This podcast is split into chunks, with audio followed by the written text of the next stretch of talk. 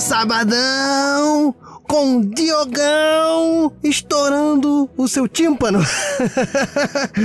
Olá, queridos ouvintes, depois da musiquinha, depois da minha voz estridente, vocês já sabem, estamos aqui com o Diogo Boven em mais um Speed Notícias, o seu giro diário de informações científicas em escala subatômica, nesse seu sábado lindo, sábado dia 29 de janeiro de 2022, também mais conhecido entre os deviantes, né, porque só é aqui por enquanto, mais conhecido como 28 Aurora do calendário Decatrian. Estamos, obviamente, né? Tá falando com o Diogo Bob, estamos falando de matemática. Então, um spin de matemática aqui que nós vamos falar sobre a interferência de uma feira livre peculiar aí na propagação da Covid. O que, que a matemática nos diz, o que, que a modelagem computacional matemática nos diz. O que, que, você acha? Qual é a sua impressão sobre a circulação de pessoas que ocasionaria na propagação da Covid-19? Vai, pensa aí rapidinho, mas muito rápido, porque agora vai vir o giro e eu vou falar na verdade o que, que aconteceu. Roda aí o giro. Speed Notícias.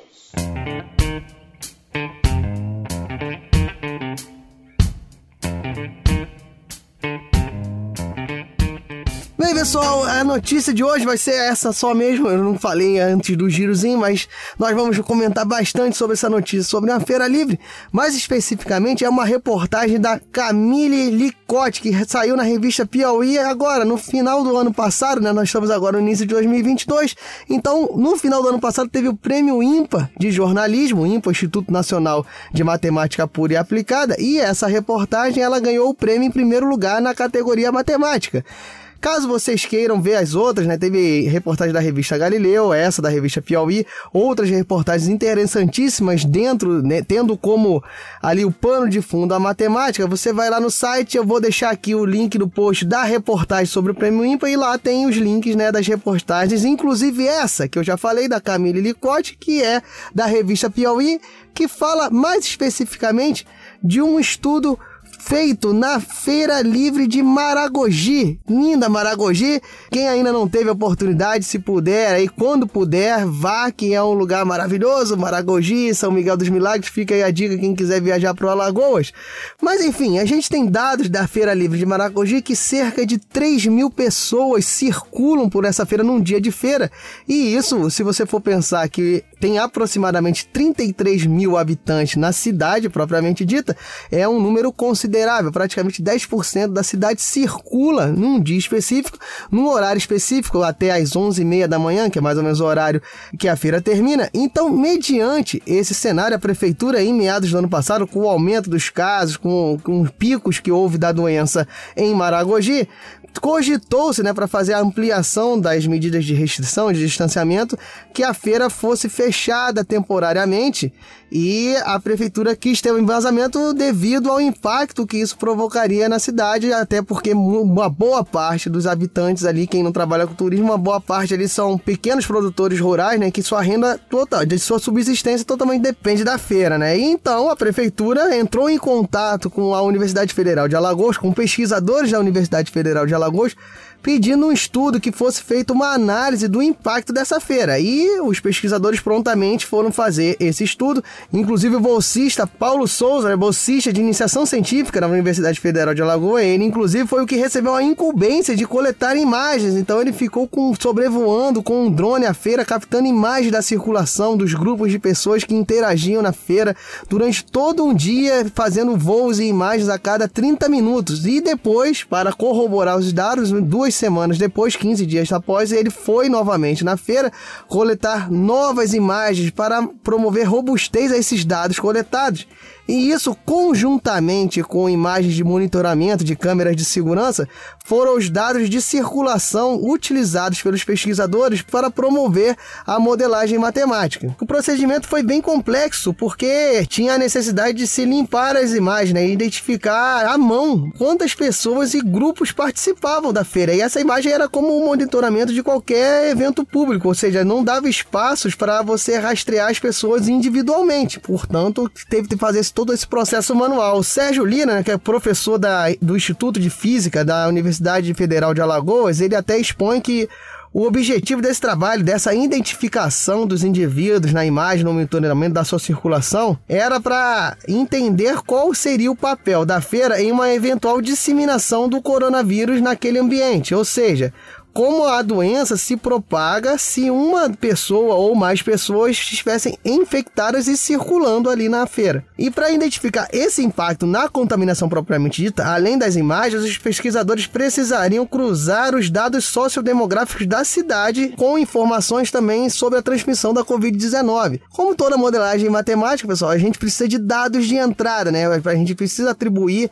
a, os dados para a gente fazer a conferência se o modelo está condizente com a realidade. Esses dados que são coletados são justamente para você refinar o modelo, você ver se a solução teórica que o modelo construiu computacionalmente, ela bate com os dados que foram registrados assim na realidade, ou seja, presencialmente. E falando em modelo matemático, os próprios pesquisadores relataram que o instrumento que melhor os ajudaria nesse diagnóstico, nessa projeção sobre a disseminação, era um modelo desenvolvido pela equipe da Universidade de São Paulo, a USP, que segundo Sérgio Lira, pesquisador que eu já mencionei, ele era perfeito para fazer esse trabalho de projeção porque ele conseguia captar as nuances do comportamento individual da população, ou seja, a movimentação pontual, ou seja, de cada pessoa dentro de uma, dentro de uma sociedade, dentro de um ambiente. E, portanto, os pesquisadores da UFAL, já fazendo toda essa linha, né, essa grande corrente do bem da pesquisa, né, os pesquisadores da UFAL, né, que é a Universidade Federal de Alagoas, entraram em contato com os da USP, que prontamente se dispuseram a auxiliar nessa empreitada até porque essas feiras livres elas são muito características do Nordeste. Quem mora no Nordeste ou quem já foi lá sabe o quão é, tem todo o seu município tem sua grande feira livre, tem grande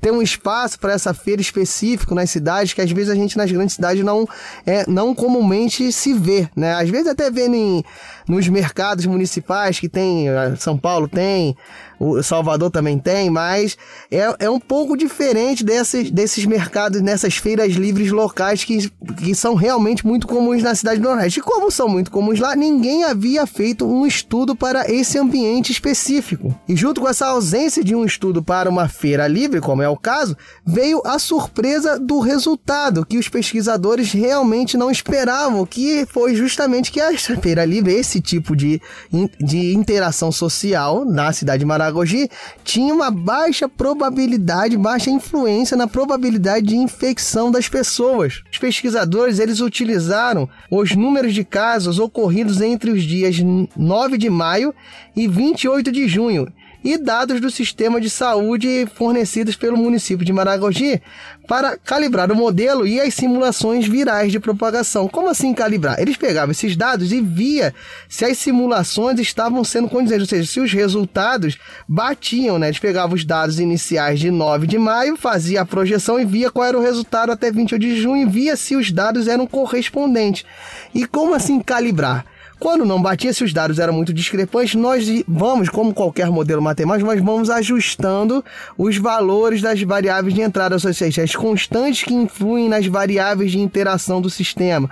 Ah, eu botei 0,5 na, na interação do indivíduo, a probabilidade de 0,5 dele infectar a, o próximo ponto que, de interação social entre dois indivíduos. Vou mudar para 0,7 ou vou mudar para 0,3 por conta das imagens e dos resultados que não bateram com a realidade. Isso é um exemplo, né? tem outros fatores ali dentro do modelo que eles vão sendo ajustados e calibrar o sistema é isso, até que para aquela situação fática, a simulação viral ficou muito próxima da situação real que já tinha os dados registrados, que são dessas datas já comentadas. E com isso eles conseguiram fazer um modelo muito próximo da realidade do município de Maragogi, né? E mais importante até que isso, eles conseguiram separar e verificar quais eventos eram mais propensos, que tinham mais influência nas probabilidades de infecção. E a surpresa que eu já mencionei foi que a Feira Livre de Maragogi deu um resultado dentro da das simulações que ela influenciava entre 0 e 0,07% do total das infecções do município. E segundo Ismael Lendoino, que é doutorando em modelagem computacional no Laboratório Nacional de Computação Científica, que também contribuiu, que é o, da onde surgiu o modelo que foi utilizado, e segundo suas palavras, esse dado é surpreendente porque as feiras elas representavam as maiores aglomerações da cidade, ou seja,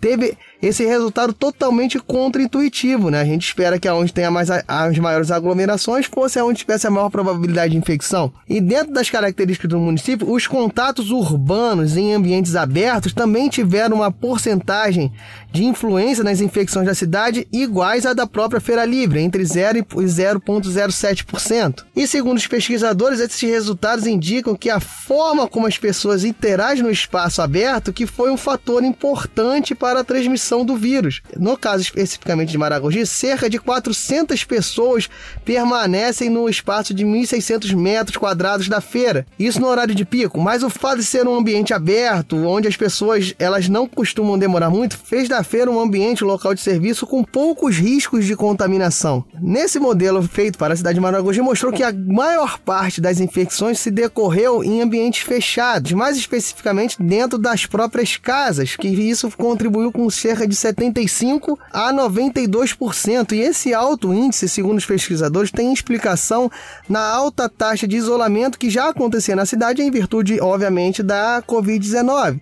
Segundo os pesquisadores, né, a pessoa que se contamina no meio externo, a partir do momento que ela fica dentro da própria casa e fica ali dentro por vários dias, a chance dela contaminar os demais habitantes ali da mesma residência, do mesmo ambiente, aumenta consideravelmente. E segundo esse resultado, o próprio Ismael Lendoino diz que ele acaba ratificando a estratégia adotada na China, por exemplo, que foi chamada de supressão, que era a pessoa que, o caso identificado de Covid, a pessoa era isolada num ambiente diferente da sua própria residência, dos seus familiares. Ela isolada no local à parte, só com as pessoas que já estavam contaminadas, né? Ficava isolada num hotel, num prédio público. Aí eu não sei exatamente como era feito essa separação, mas essa su dita supressão acaba tendo bons resultados e esse modelo explica que pode ser por aí, né? A tirada da pessoa do contato em ambiente fechado por longos períodos. E o mais legal é que após todos esses dados após toda essa calibragem do modelo matemático e esses resultados que eu já expus,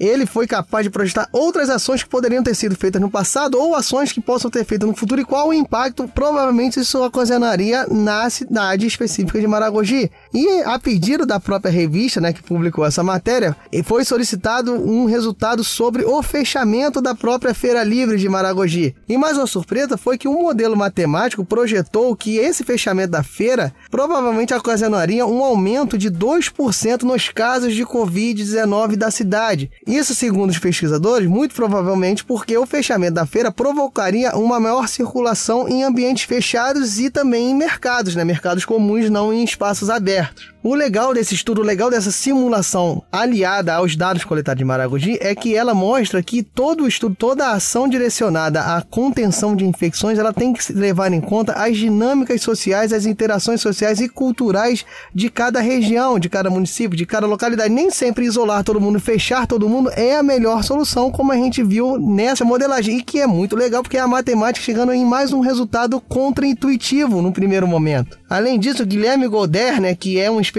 em matemática computacional e também criador do simulador viral Comorbus, né, que foi uma atuação conjunta de professores do INPA, do Instituto Nacional de Matemática Pura Aplicada, da UERJ, que é a Universidade Estadual do Rio de Janeiro, e também do Instituto de Ciência e Matemática de Computação, o ICMC, da USP, ele afirma que os dados né, coletados ali pela equipe de Maragogi, eles são de suma importância porque ele consegue fazer com que os modelos e o simulador viral façam uma curva de infecção mais próxima da realidade. E esse Comorbus, que é o simulador viral, ele, ele promove a interação entre os indivíduos, ele simula essa interação entre os indivíduos e ele serve para estudar a propagação infecciosa viral de várias doenças, inclusive a Covid-19. Segundo Goder, é como brincar de The Sims, né? Você joga lá e vê as pessoas interagindo, você vai mexendo nas variáveis e vê como é que isso provoca mudança na interação das pessoas. E o legal é que em Maragogi, essa, esse estudo, essa simulação foi de suma importância porque o não fechamento da feira foi um alívio para grande parcela da população. E mostra como a modelagem matemática, conjuntamente com ações públicas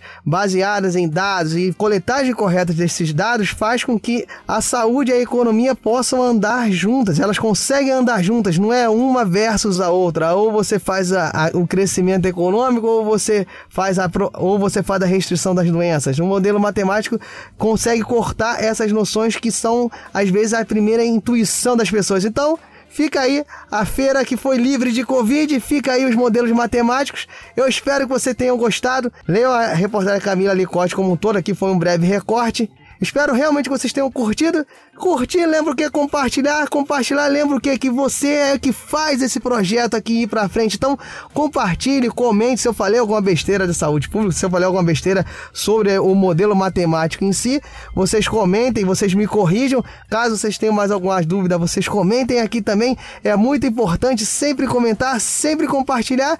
E, obviamente, Caso você queira fazer um pouco a mais além né, do compartilhamento, que é com certeza de suma importância para a divulgação da ciência, você pode doar aquele seu dinheirinho que está sobrando, né? Alguma coisa que sobrou aí depois do final do ano. Eu sei que é complicado e PVA, tudo batendo agora, mas se sobrou, você faz aquela doação para o Portal Deviante, vai ser muito importante para deixar essa porta de pé, deixar esse canal de divulgação sempre aberto. Então você vai lá no PicPay, no Padrim, no Patreon, lá, doe as suas doletas, as suas criptomoedas, os seus, os seus, as suas realetas, faça toda a sua doação e propague, né? infecte as pessoas com esse desejo do compartilhamento, da leitura da ciência. Monte o seu modelo lá, né? procure o um modelo, jogue lá as variáveis, quanto tenho que, quantas pessoas eu tenho que falar para que cinco pessoas ouçam aqui o meu o podcast do Portal Deviante e mais uma pessoa contribua quando possa. Faça a sua modelagem matemática usando o quem sabe, né? O vírus do interesse científico vai aí infectando as pessoas, quem sabe?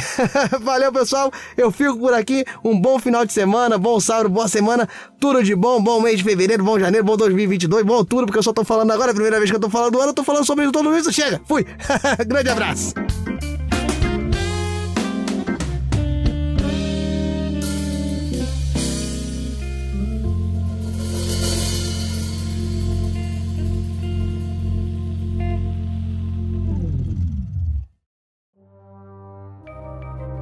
Este programa foi produzido por Mentes Deviantes.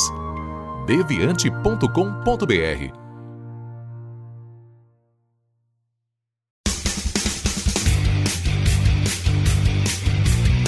Cortes, edição de podcast.